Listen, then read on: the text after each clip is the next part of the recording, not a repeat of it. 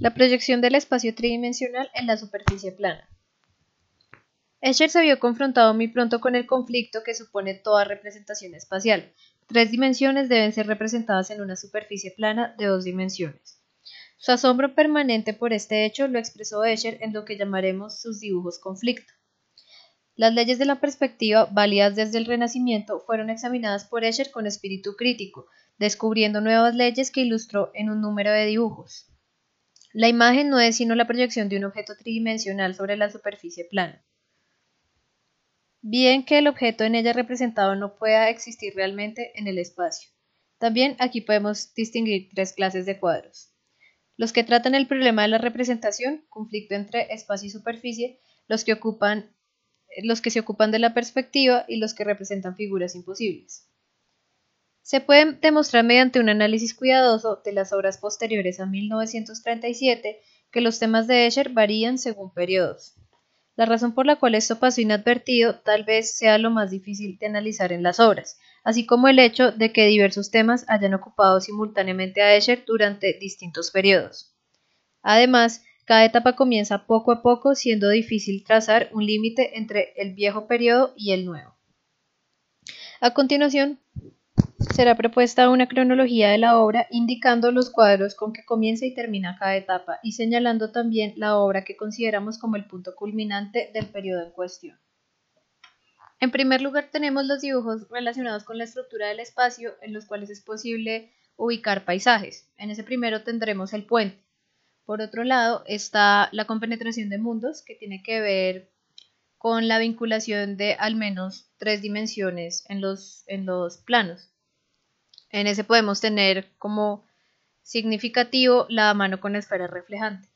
Y por otro lado eh, están los dibujos de cuerpos matemáticos extraños que pueden ser relacionados con los últimos dibujos o bien de serpientes o de estrellas. En segundo lugar, eh, en cuanto a la estructura de la superficie, pues tenemos en primer lugar los dibujos de metamorfosis, en segundo los de ciclos y en tercero, los de aproximaciones al infinito, que ya hemos tratado a lo largo del curso.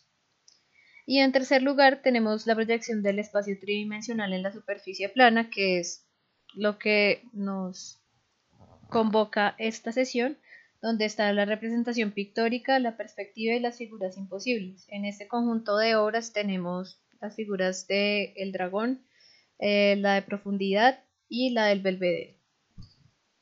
Si una mano está ocupada en pintar otra mano, y si esta segunda mano está ocupada a su vez en pintar la primera mano, y todo ello está representado en una hoja de papel sujeta con chinchinetas sobre el tablero del dibujo, y si encima esto no es sino un dibujo, puede hablarse muy bien de un superengaño. Dibujar es en efecto un engaño. Por un momento hemos estado convencidos de que teníamos delante un mundo tridimensional, cuando en realidad mirábamos una superficie plana. Escher vio esto como un verdadero conflicto que intento ilustrar con acuciosidad en una serie de dibujos como la litografía de manos dibujando. Mirando superficialmente, el grabado en madera Dragón de 1952 no representa otra cosa que un pequeño dragón alado, bastante decorativo, apoyado sobre un cristal de cuarzo. Sin embargo, este curioso dragón mete sin la menor dificultad su cabeza a través de una de sus alas, y lo propio hace con su cola, que vemos atravesada por el abdomen. Tan pronto como nos percatamos de que todo ello ocurre de un modo matemático particular, comenzamos a entender el sentido del grabado. A nadie se le ocurriría detenerse a meditar sobre un dragón como el que estoy mencionando. No obstante, hay que tener presente que el animal, como es el caso de, todo el dibujo, es plano, tiene solo dos dimensiones.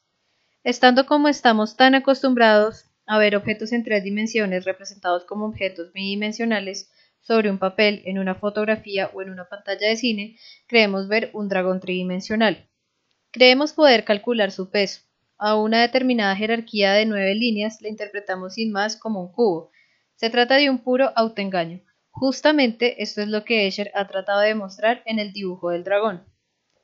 El resultado es un ejemplo de técnica impecable. Sin embargo, al mirar el dibujo, apenas apreciamos lo difícil que fue plasmar el conflicto entre las tres dimensiones que queremos sugerir y las dos dimensiones disponibles. Escher no podrá hacernos creer que el dragón es completamente plano sino dibujando los cortes y los pliegues de un modo realista, esto es, en tres dimensiones. El engaño se pone al descubierto mediante otro engaño. Pero Escher estaría más que dispuesto a hacernos chocar con la nariz contra la lámina para que viésemos que allí ninguna no hay esferas y que todo es bien plano. Así que repliega la parte superior hacia atrás y dibuja el resultado debajo de la supuesta esfera. Pero todavía vemos el dibujo en tres dimensiones. Estamos viendo media esfera con una tapadera. Pues bien, Escher dibuja de nuevo la figura superior, esta vez acostada. Con todo, no podemos aceptar todavía el hecho de que las figuras son planas, puesto que lo que vemos ahora es un globo inflado de forma ovalada, no la superficie sobre la que han sido dibujadas unas líneas curvas. El grabado, columnas dóricas, que data del mismo año, produce exactamente el mismo efecto. Escher no logra convencernos de que el dibujo es plano, y lo que es más curioso, el recurso de que Escher se vale coincide con el mal combatido por él. Para poner de manifiesto que la figura central de tres esferas está dibujada sobre una superficie plana, Escher recurre al hecho de que sobre una superficie se pueden representar tres dimensiones. Juzgada como grabado y bajo el punto de vista de la composición, este trabajo representa un logro notable. En otros tiempos habría sido considerado como la obra maestra de un experto grabador. Puesto que dibujar es un engaño, una ilusión que pretende reemplazar la realidad, podríamos dar todavía un paso más y hacer surgir un mundo tridimensional de uno bidimensional. En la litografía Reptiles de 1943 vemos el libro en que Escher dibujaba sus bocetos de partición de superficies. En el ángulo inferior izquierdo de la hoja comienzan las pequeñas figuras planas y apenas esbozadas a desarrollar una fantástica tridimensionalidad. Acto seguido, las vemos abandonar la hoja de papel. Una vez que el reptil ha alcanzado el dodecaedro, después de deslizarse por un tratado de zoología y un triángulo, Resopla triunfante arrojando humo por las narices. El juego termina cuando la bestezuela vuelve a entrar a la hoja saltando desde lo alto de un vaso de metal, transformándose de nuevo en la figura plana que está fijada en el retículo de unos hexágonos regulares. Vemos reproducida la hoja del cuaderno de Escher. Lo que más llama la atención son los distintos ejes de rotación. En un punto confluyen tres cabezas, en otro tres patas, en un tercero tres rodillas.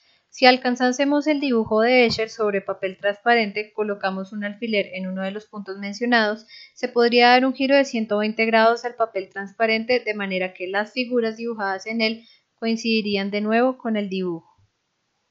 Otro ejemplo de esto es la litografía Encuentro de 1944, donde vemos sobre la pared del fondo una partición regular de la superficie compuesta de figuras blancas y negras, dispuesto en ángulo recto con respecto a la pared, el suelo muestra un gran agujero en el centro.